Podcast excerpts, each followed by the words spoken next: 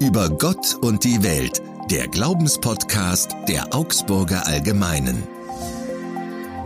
Hier ist über Gott und die Welt der Glaubenspodcast der Augsburger Allgemein. Mein Name Daniel Wirsching, meine Gäste zwei Bischöfe, und zwar der evangelische Regionalbischof Axel Pieper und der katholische Bischof des Bistums Augsburg Bertram Meyer. Mit den beiden Bischöfen will ich in unserem neuen Podcast über die ganz großen Fragen sprechen, über Gott und die Welt eben. Und in jeder Folge soll es um eine Frage gehen. In der ersten, was macht Hoffnung? So, jetzt nach der langen Vorrede müssen Sie sich erstmal kurz vorstellen, Herr Pieper. Ich wollte fast schon sagen, um Himmels Willen, aber was ist ein Regionalbischof? Also ein Regionalbischof ist ähm, der Bischof, der zugeordnet ist ähm, einem Kirchenkreis. Das ist vergleichbar mit einer Diözese. Und ähm, bei uns in Bayern gibt es sechs Regionalbischöfe. Und mein Gebiet, das ist der Kirchenkreis Augsburg-Schwaben. Und das entspricht auch dem, dem ähm, Regierungsbezirk Augsburg-Schwaben. Wo liegt da jetzt der Unterschied zum katholischen Bischof, Herr Mayer? Ich glaube, der Hauptunterschied liegt darin, dass das, was Axel Pieper vorher mit Zuordnung genannt hat, also eine Region, äh, Kirchenkreis ist der Landeskirche zugeordnet, aber es gibt keinen bayerischen Landeserzbischof. Das wäre dann, wenn es ihn gäbe, der Kardinal Marx. Jeder Diözesanbischof ist, wenn man so will, auch autonom. Mein Chef sitzt in Rom, das ist der Papst, der mich auch ernannt hat, und wir haben Kooperationen auch mit den anderen Bischöfen und Erzbischöfen, aber ähm, der eigentliche Bischof als Nachfolger der Apostel theologisch gesagt ist eigenständig in seiner Diözese. Gut, hätten wir das auch geklärt, fangen wir an. Was macht Hoffnung? Herr Mayer, und jetzt sagen Sie bitte nicht gleich als erstes der Glaube an Gott. Das wäre dann doch zu einfach. Ja, mir macht Hoffnung, dass auch in diesen schweren Wochen und Monaten hm, der Zusammenhalt sehr gestärkt worden ist. Mir macht ganz, ganz große Hoffnung, hm, dass ich äh, aus vielen äh, Beziehungen leben kann, äh, auch wenn die Begegnungen fehlen. Da haben sich Beziehungen sogar vertieft, weil ich und auch umgekehrt ich mich mit den Leuten beschäftigen konnte und ich mich auch austauschen kann weiterhin, zu denen ich Vertrauen habe, die meine Freunde sind. Mhm. Sie sprechen schon über die Corona-Krise, die uns jetzt seit über einem Jahr be beschäftigt. Immer wieder Lockdown, immer wieder die Frage, ähm, wo man sich denn noch bewähren und aufreiben muss zwischen Homeoffice und Homeschooling, geschlossene Geschäfte, Geschäfte, die vor der Pleite stehen. Das ist alles viel, Herr Pieper. Spüren Sie auch an sich selber, dass Sie schon ein bisschen müde geworden sind? Sind Sie pandemiemüde? Ja, ich bin's leid. Also äh, lieber heute wie morgen kein Corona mehr. Das ist klar, aber das geht mir genauso wie anderen Menschen auch. Ähm, das ist einfach, es wird einfach viel, aber die Notwendigkeit sehe ich ein nach wie vor. Und das ist eine Herausforderung. Nichts anderes, die fürchterlich unangenehm ist. Ich sage mir, ähm, ich persönlich, mir geht's persönlich gut. Ich bin noch nicht an Corona erkrankt und hoffe auch, dass das so bleibt. Meiner Familie geht's gut. Ähm, das ist schon viel wert, aber ich bin's leid, natürlich. Herr Mayer, Sie waren ja sogar schon in Quarantäne und mussten sich, glaube ich, für zwei Wochen in Ihrem Haus aufhalten und durften nicht raus für jemanden, äh, der Seelsorger ist und dafür brennt, der raus will, das muss hart sein, oder? Also mich haben mal äh, Leute gefragt, Bertram, wie fühlst du dich jetzt eigentlich in Quarantäne? Das stimmt, Herr Wirsching, das war nämlich äh, kurz vor Weihnachten, Mitte Dezember. Ich kam von München von einer ACK, Arbeitsgemeinschaft christlicher Kirchensitzung aus dem Vorstand und plötzlich äh, kam eine der Sekretärinnen und sagt, Willkommen, aber Sie gehen bitte gleich in Ihre Wohnung. Sie sind jetzt unter Quarantäne gesetzt. Wir haben einen Anruf vom Gesundheitsamt bekommen. Ja, es war so, dass eine enge Mitarbeiterin von mir äh, eben Corona-positiv getestet worden ist und auch Symptome gezeigt hat, so dass wir im Bischofshaus als Kontaktperson eins, das war ich, aber auch zwei für einige Zeit in Quarantäne mussten. Aber wie habe ich mich gefühlt? Ich habe mich gefühlt, so habe ich auf die Frage geantwortet, wie ein Tiger im Käfig und habe dann gesagt, attention please, bitte nicht in die Nähe des Käfigs kommen, weil wenn der geöffnet wird, könnte der Tiger gefährlich werden. habe ich natürlich schon schmunzeln, ja sogar lachen geerntet dafür. Aber ich möchte sagen, äh, wir hatten auch in der Quarantänezeit wegen des telefonisch Kontakt. Ganz genau. Man hat den, den, den Tiger nicht, an, nicht, nicht, äh, nicht angehört, zumindest mir gegenüber. Äh, dafür bin ich dankbar. Es hätte ja ganz schön gefährlich werden können. Genau. Gab es da vielleicht auch Momente, wenn Sie beide ähm, telefonieren, wo Sie dachten, oh, jetzt äh, verliert der Kollege ein bisschen die Hoffnung und den Lebensmut? Habe ich bei meinem Kollegen nicht, nicht, nicht feststellen können. Ganz im Gegenteil. Äh, wenn, wenn, wenn, wenn es mir schlecht geht, dann habe ich eigentlich mehr so das Gefühl, ich kann jetzt mal Bertram Meyer anrufen und hoffentlich auch umgekehrt. Mhm. Und äh, das ist mehr, mehr was Ermutigendes. Habe ich nicht festgestellt. Nee. Und so war es auch, Axel, vor Weihnachten. Wir mussten ja in manchen Dingen umdisponieren. Wir wollten ja auch als Bischöfe an die Ränder gehen, auch an den Rand der Stadt Augsburg, etwa zu Obdachlosen, das konnten wir nicht, aber wir waren dann im Uniklinikum, wir haben das eine oder andere auch, denke ich, äh, als Impulse gesetzt für unsere Pfarrer und Pfarrerinnen, äh, auch hier äh, in Aktion zu treten, ökumenisch, sodass wir, glaube ich, jetzt nicht an Depression gelitten haben. Sie ähm, sprachen gerade das Krankenhaus an. Es sind tausende Menschen gestorben an Corona oder mit Corona. Es sind ganz viele Angehörige, die trauern, die verzweifelt sind. Was sagen Sie denen? Wo sollen die denn ihre Hoffnung herbekommen? Also ich denke so, es gibt keine Patentrezepte. Und am allerschlimmsten ist es und war es für Angehörige, die auch in den letzten Tagen ihre Schwerstkranken weder besuchen konnten noch Kontakt mit ihnen haben konnten, die sie allein von dieser Welt haben gehen lassen müssen. Ich weiß das auch aus eigener Erfahrung mit einem Mitbruder, der auch am Germanicum in Rom studiert hat, der erst auf Erkältung, dann auf Lungenentzündung therapiert worden ist, bis man festgestellt hatte, der hatte Corona und ist dann verstorben. Und die Verwandten waren äh, wirklich sehr getroffen und machen sich dann oft auch Vorwürfe und so weiter.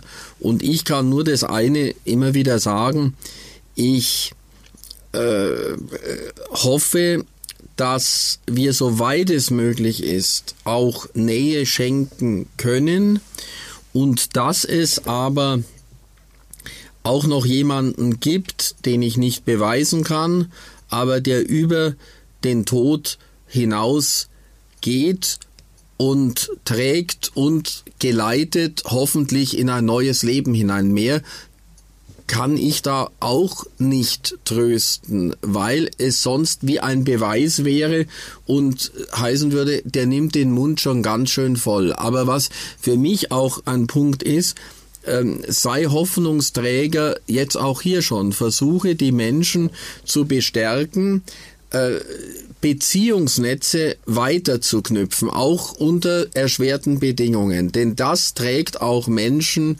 wenn sie allein sind, wenn sie vielleicht sogar gehen müssen, in den Tod und über den Tod hinaus. Haben Sie auch so eine Situation erlebt, Herr Pieper, wo es wirklich spitz auf Knopf stand, wo jemand, der Ihnen nahe stand, an oder mit Corona gestorben ist? Ähm, ich habe das auch erlebt. Ähm, ich kann nur das Gleiche sagen äh, wie mein Mitbruder. Ähm, ein Patentrezept gibt es überhaupt nicht. Jeder stirbt, jede und jeder stirbt seinen eigenen Tod.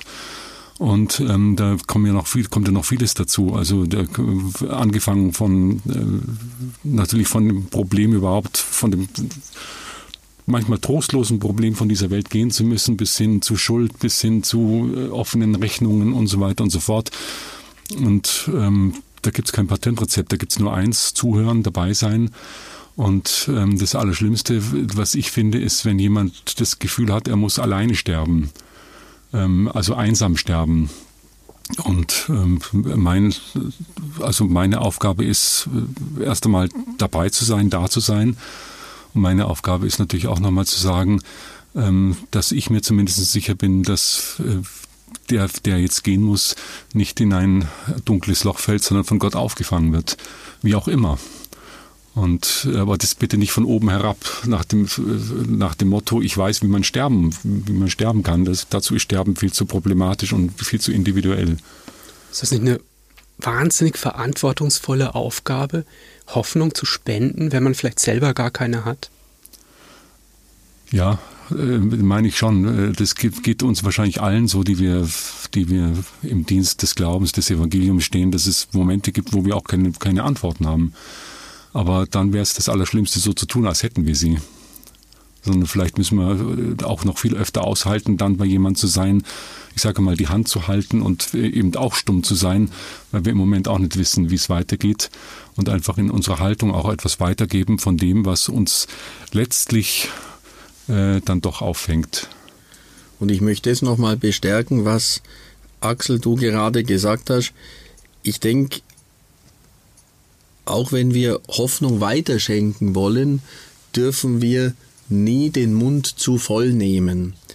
Denn es ist auch aus dem Tod noch niemand außer Jesus zurückgekehrt. Und jemandem zu sagen, so geht's, das wäre meines Erachtens vermessen. Martin Luther wird ja das Wort in den Mund gelegt, die Abschlussprüfung des Glaubens ist der Tod.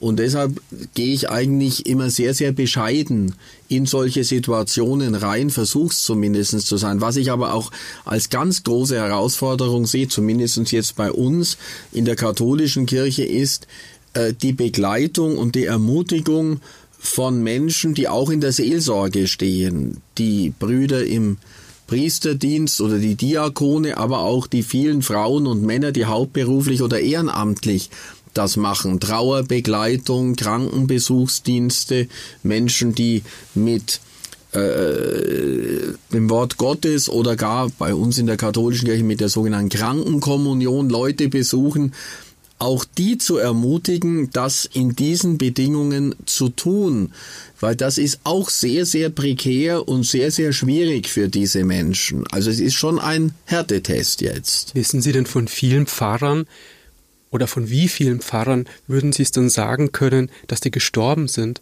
auch im Einsatz vielleicht in der Seelsorge, um anderen nahe zu sein und dann selber gegangen zu sein? Also statistisch kann ich da nichts dazu sagen. Von Italien äh, gibt's ja da Zahlen, gerade jetzt durch die wirklich Krisensituation in Norditalien. Aber äh, zum Glück haben auch immer wieder Mitbrüder und auch andere Frauen und Männer in der Seelsorge, die Corona positiv waren oder auch Symptome gezeigt haben, haben die meisten überlebt und gelten als genesen. Zahlen kenne ich jetzt zu wenig, aber wir sind auch Menschen und selbst wenn wir mit heiligen Dingen zu tun haben, mit dem Wort Gottes oder mit dem Sakrament, das schützt nicht davor, sich selber zu infizieren. Auch das ist noch ein wichtiger Punkt. Und da hat Regionalbischof Pieper und ich, wir haben da bewusst mal Ende November, Anfang Dezember, glaube ich, war es, auch ein gemeinsames Wort an unsere Leute gerichtet. Bitte hütet euch vor Stigmatisierung. Corona ist weder Pest noch Cholera, sondern das kann jeden treffen. Und allen Respekt ausgedrückt für diejenigen, die den Menschen nahe sind. Und ich glaube sogar, ähm, ähm, dass man manche Pfarrerinnen und Pfarrer äh, fast ein bisschen bremsen muss. Also ich glaube, die, die, Angst ähm, ist nicht das Bestimmende, ähm, sondern man muss einfach äh, auch die ermutigen, noch einmal eine, Balance zu finden zwischen äh, das, was wir tun müssen und auch der Gefahr, die, die wir uns selbst aussetzen, aber auch anderen Menschen damit, indem wir infiziert werden. Und ähm, das war fast das größere Problem, finde ich. Also ich habe ja klar, es gibt Fahrerinnen und Fahrer mit Vorerkrankungen, die sagen, äh, bitte lieber nicht. Das ist ja höchst verständlich. Aber wir haben auch viel Kritik bekommen äh, in dem Kurs, in dem, in, bei einem Kurs, der immer versucht hat, da die Balance zu finden zwischen ähm, wir wollen niemanden krank machen, niemanden anstecken, ja nicht, und äh, wir wollen bei den Menschen sein. Und ähm, also ich habe da den größten Respekt, auch übrigens von der Fantasie der, ähm, äh, unserer Pfarrerinnen und Pfarrer, die dann gesagt haben, wenn ich schon leiblich nicht da sein kann, dann versuche ich andere Wege zu gehen. Das ist äh, ganz erstaunlich. Herr Mayer, nun gab es ja kürzlich Unmut über Sie, großen Unmut sogar, und zwar auch bei Seelsorgern, von denen sehr viele ja noch gar nicht gegen Corona geimpft sind, und zwar darüber, dass sie sich bereits Mitte Januar und dann nochmals Anfang Februar haben impfen lassen, das auch noch als einziger Diözesanbischof in Deutschland. Wie kam es eigentlich zu dieser Impfung? Zunächst darf ich sagen, Herr Wirsching, sie wurde durch Ihre Redaktion öffentlich, aber es war keine Geheimimpfung, denn das war sogar in einem halböffentlichen Raum in einem Foyer. Das haben viele gesehen, dessen schäme ich mich nicht. Aber jetzt zum Eigentlichen. Mitte Januar bin ich angefragt worden, ob ich nicht das Angebot annehmen würde, mich impfen zu lassen. Sie wissen, ich bin in Corona-Zeiten Bischof geworden und diese Corona-Pandemie hält uns noch immer in Atem. Ich habe mich nicht zur Impfung gedrängt, aber als Bischof fühle ich mich gedrängt, zu den Menschen zu gehen.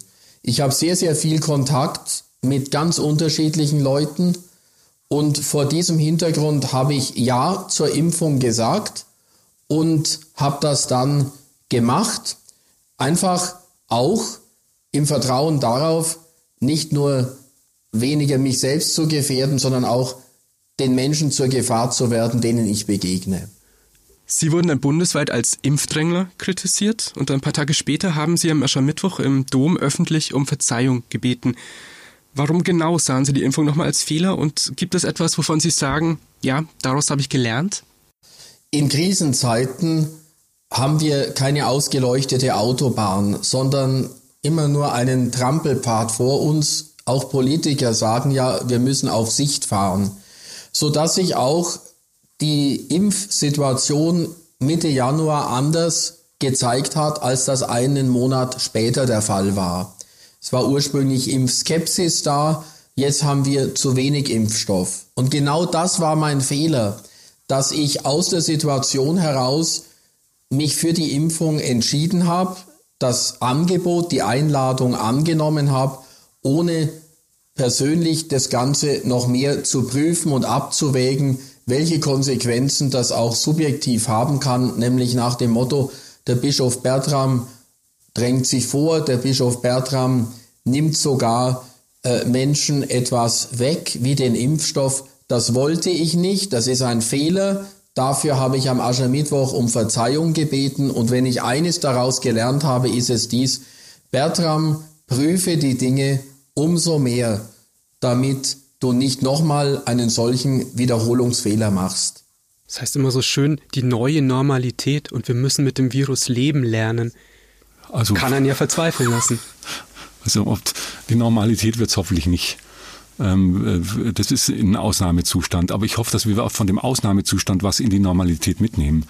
Also ähm, so einfach die Fantasie nochmal zu sagen, gut, wenn die Leute nicht zu uns kommen können, wie auch immer, äh, dann müssen wir zu den Menschen hinkommen. Und was gibt es da für Wege? Ähm, wie kann man das machen? Wie kann man Menschen das Gefühl geben, sie sind nicht allein und wir als Kirche sind für sie da? Also das halte ich für enorm wichtig. Also etwas von dieser Krise in die Normalität mitzunehmen, äh, das hoffe ich sehr. Was ist Ihre Hoffnung, Herr Mayer? Ja, erstmal, was äh, Axel Pieper gesagt hat, kann ich unterstreichen. Genauso wenig wie wir in die alte Welt zurückkehren können, werden wir in die alten Kirchen zurückkehren können. Das macht was mit uns auch. Aber ich habe die ganz große Hoffnung, dass wir äh, auch so normal wieder werden, dass der Mensch nicht nur Geist ist, der irgendwelche Ideen weiterbringt, sondern dass er neben dem Geistigen und Geistlichen auch eine leiblich-körperliche Komponente hat, das Sinnenhafte. Also ich muss nochmal ganz offen sagen, ich ich habe manchen Mitarbeiterinnen und Mitarbeitern, die seitdem ich Bischof bin, bin ja unter diesen Corona-Bedingungen angetreten, ich habe denen nicht mal an ihrem Geburtstag oder an Weihnachten oder bei sonstigen Ereignissen die Hand bisher geben können. Oder auch im Gottesdienst. Wir haben als katholische Kirche gerade in den letzten Jahrzehnten nach dem Zweiten Vatikanischen Konzil versucht, das Ganze Geschehen, vor allem der Feier der Eucharistie, mehr als Feier der Gemeinde zu sehen. Nicht jetzt nur an einem Tisch. Wir lassen natürlich den Altar und so weiter. Aber wir haben etwa den Friedensgruß eingeführt. Auch der fällt de facto jetzt weg.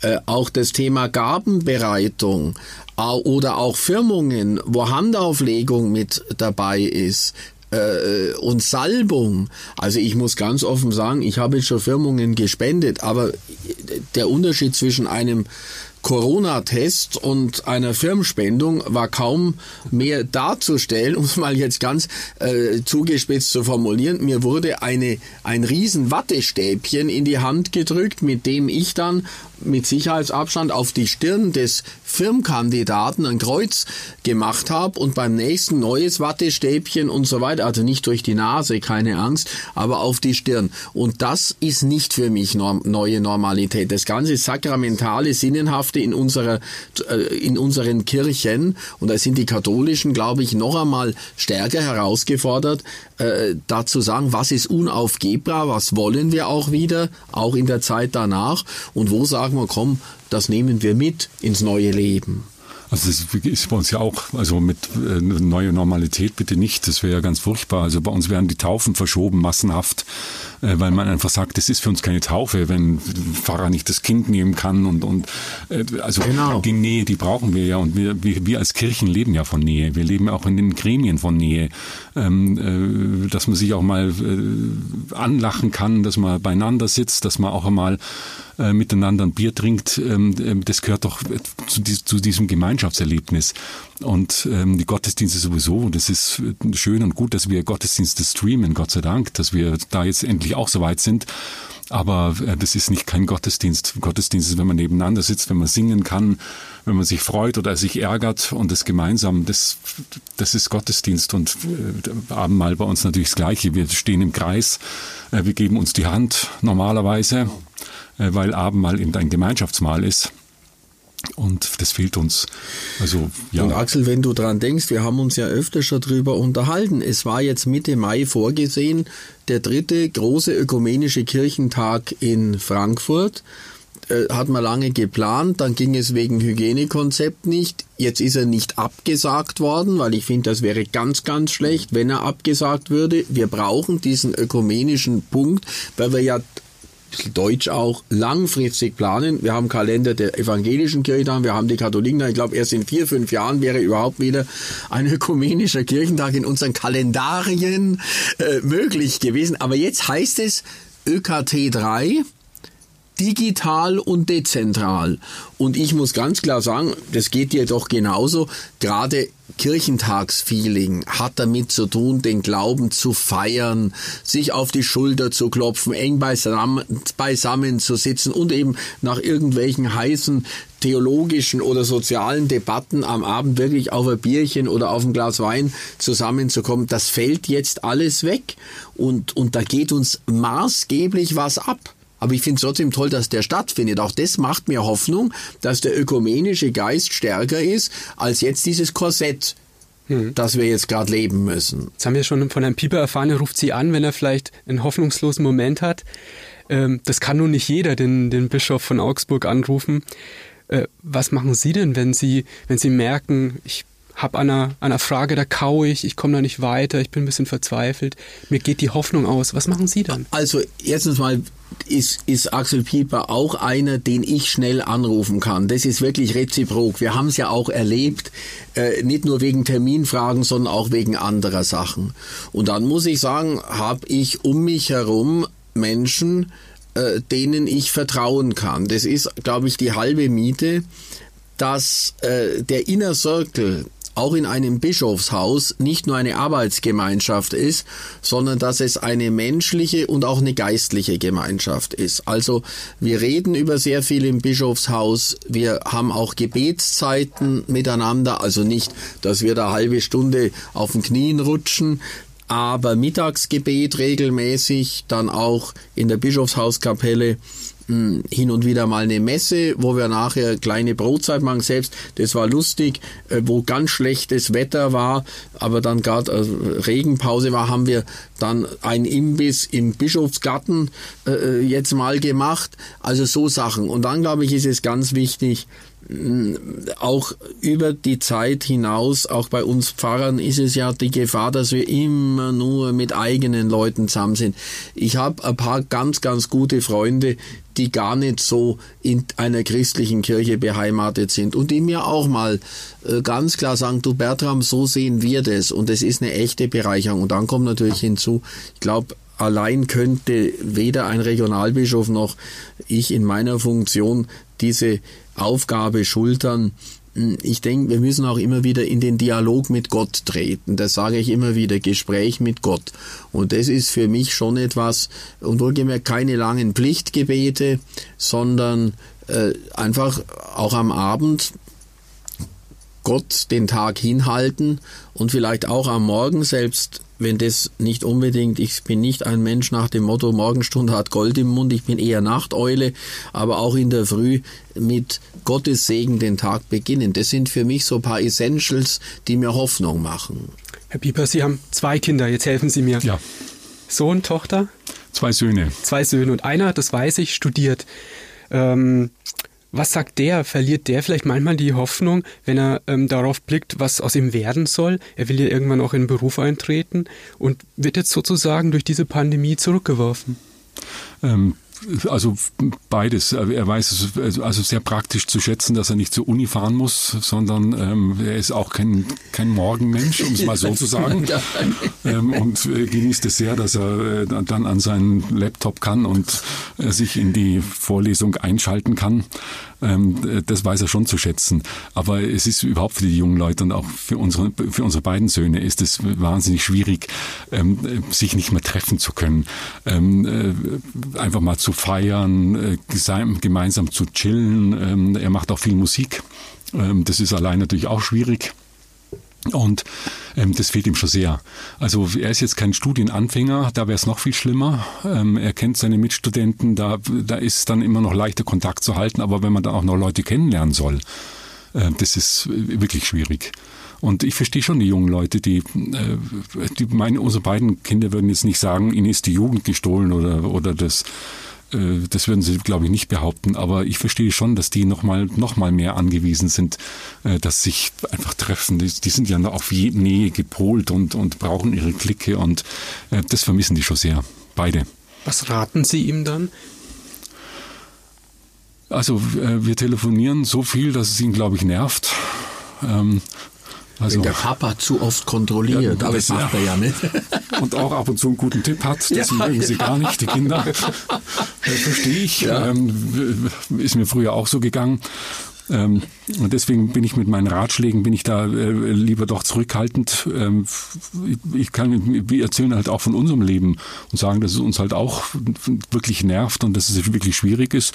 Aber ich sage halt dann auch immer, ich bin davon überzeugt, bin ich auch, ähm, dass es besser wird und dass wir bald wieder in eine Situation kommen, in der wir vielleicht was gelernt haben, aber die dann deutlich entspannter ist. Das heißt, gegen Hoffnungslosigkeit, das haben wir jetzt sozusagen im Gespräch entwickelt, helfen beten natürlich, klar, wenn zwei Bischöfe da sind, dann ist das eine naheliegende Antwort, aber viel reden. Das, äh, Herr Mayer, würden Sie so sehen, oder? Viel reden gegen die Hoffnungslosigkeit viel reden und wenn wir Gebet ernst nehmen, Teresa von Avila hat es ja mal gesagt, Beten ist für sie kein Monolog, sondern ein Gespräch mit einem vertrauten Freund. Und wir brauchen als Kirche nicht die Messlatte so hoch hängen. Wenn wir ständig von Beten reden, dann sollen wir erst einmal ins Gespräch kommen mit unseren nächsten Leuten, mit vertrauten Freunden und eben reden, reden, reden. Und da kann ich nur noch mal eine sagen, da bin ich auch in die Schule meiner Familie gegangen. Bei uns ist immer geredet worden. Wenn jemand, meine Schwester ist eher die stillere und so weiter gewesen, die hat sich dann, wenn es jetzt nicht mehr weiter gekonnt hat im Gespräch, hat sie sich eher in ihr Zimmer zurückgezogen. Aber das hat bei uns eigentlich nicht gegolten, sondern wir haben uns dann wenigstens nach einer halben Stunde, maximal einer Stunde wieder alle an einen Tisch gesetzt und äh, hat dann gesagt, da müssen wir nochmal reden. Und ich glaube, das ist ganz, ganz wichtig. Deshalb sehe ich in der Zeit jetzt auch eine Chance, auch dass das Wort wieder wichtiger wird. Auch, auch äh, die, die, die, die Kommunikationsschienen wieder wichtiger werden. Und das Zuhören. Genau. Das reicht ja auch manchmal, das sehe ich auch bei unseren Kindern, aber auch bei, bei, bei Freunden, auch bei meiner Schwester oder so. Ähm, das reicht auch manchmal, dass man einfach jemanden hat, dem man mal klagen kann, wie schlecht es einem geht und dass er nicht sofort hört, ja, mir geht's ja genauso oder früher ging es den Leuten ja noch viel schlechter. Ähm, das bringt ja auch nicht weiter, sondern dass man einfach mal das Gefühl hat, es hört auch mal jemand zu und ähm, das gehört genauso dazu. Also ja, beten, reden, zuhören, in Kommunikation sein. Und dann heißt es auch immer so schön, aufstecken zählt nicht. Aber das könnte ja auch ein fataler Hinweis sein. Vor allen Dingen, wer sagt es zu wem? Ähm, ähm, wenn es jemand sagt äh, zu, zu, zu jemandem, dem, dem es schlechter geht, dann ähm, finde ich das äh, auch wieder äh, von dem, was wir vorhin gesagt haben, einfach arrogant von oben herab. Ähm, also es gibt tausend Gründe, nicht aufzustecken. Davon müsste man reden. Aber aufstecken geht nicht oder zählt nicht. Ähm, das, den Satz finde ich also ein bisschen, ein bisschen sehr pauschal. Ich würde lieber dann erzählen äh, von dem, auf was ich mich zum Beispiel, also auf was freue ich mich denn nach Corona? Ähm, vielleicht solche Dinge, die vielleicht für jemand anders dann auch Bedeutung haben oder vielleicht ihn auf Gedanken bringen, ähm, dass Aufstecken die schlechteste Alternative ist, aber so nicht aufstecken zählt nicht. Das ist so, das ist preußisch, militärisch. Nein. Auf was freuen Sie sich denn nach Corona? Also ich freue mich erst einmal auf mehr Sonne. Ich freue mich, dass ich mich endlich wieder mal mit Freunden treffen kann, wieder mit der ganzen Familie äh, beisammen sein kann. Ich freue mich, wenn ich mal wieder ein paar Menschen in die Arme nehmen kann. Ähm, ich freue mich auf Gottesdienste, wo die Menschen auch wieder mal dicht beieinander sitzen. Ich freue mich auf Singen. Ähm, also ich habe ein ganzes, ganzes Bündel an Freunden. Ich freue mich auch aufs Reisen. Meine erste Reise wird über den Brenner sein, selbstverständlich. Ähm, da sind wir uns auch einig in der Liebe zu Italien. Wir haben ja das Fahrrad auch schon gesehen. Wir, auch, genau. also Sie können doch mal gemeinsam einen Ausflug nach Meran zum Beispiel damit machen. halten können. Ich glaube, er ist sportlicher. Also, Aber er kann besser Italienisch. Also der ist Dann würden wir uns ergänzen. Genau, super. genau. Auf was freuen Sie sich, Herr Mayer? Also ich freue mich ganz riesig wieder mal drauf, gepflegt essen zu gehen, vor allem zum Italiener oder in eine bayerisch-schwäbische Wirtschaft. Und ähm, das, das tut mir einfach gut und zwar einfach ganz normal als Bertram Meyer hingehen zu können. Dann freue ich mich auch auf äh, festliche Gottesdienste, denn das ist manchmal schon sehr ernüchternd. Wir haben den Riesendom in Augsburg und dann entweder mit Platzkarten oder äh, je nachdem auch wirklich sonst mit gelichteten Reihen. Es gehört einfach mit dazu Gemeinschaft. Ich freue mich auch vor allem wieder singen zu können. Wir dürfen auch im Moment können wir in der Kirche nicht singen. Das war an Weihnachten für uns alle, glaube ich, ganz, ganz schwierig, eine Christmette zu halten, aber ohne die klassischen Weihnachtslieder. Wir werden sehen, wie das an Ostern sich gestalten lässt. Ja, und dann freue ich mich auch wieder eben auf den Urlaub. Ich habe auch jetzt schon wieder gebucht Monte e Mare, also Gebirge und Meer. Das mache ich schon seit vielen Jahren. Ganz Motto Italiano, also dass ich sozusagen diese Gegensätze auch habe. Aber da geht es mir vor allem darum, um frische Luft zu schnappen und ich hoffe, es wird möglich sein. Wohin geht's? Äh, genau sage ich das nicht, sonst kommt die AZ noch und macht äh, in dem Sinne Privatfotos oder Paparazzi. Nee, ich gehe meistens an die Ostsee und dann eben nach Südtirol. Mhm. Ja, das war es auch schon wieder. Das war über Gott und die Welt, der Glaubenspodcast der Augsburger Allgemein. Ich freue mich, wenn wir uns in der nächsten Folge wiederhören.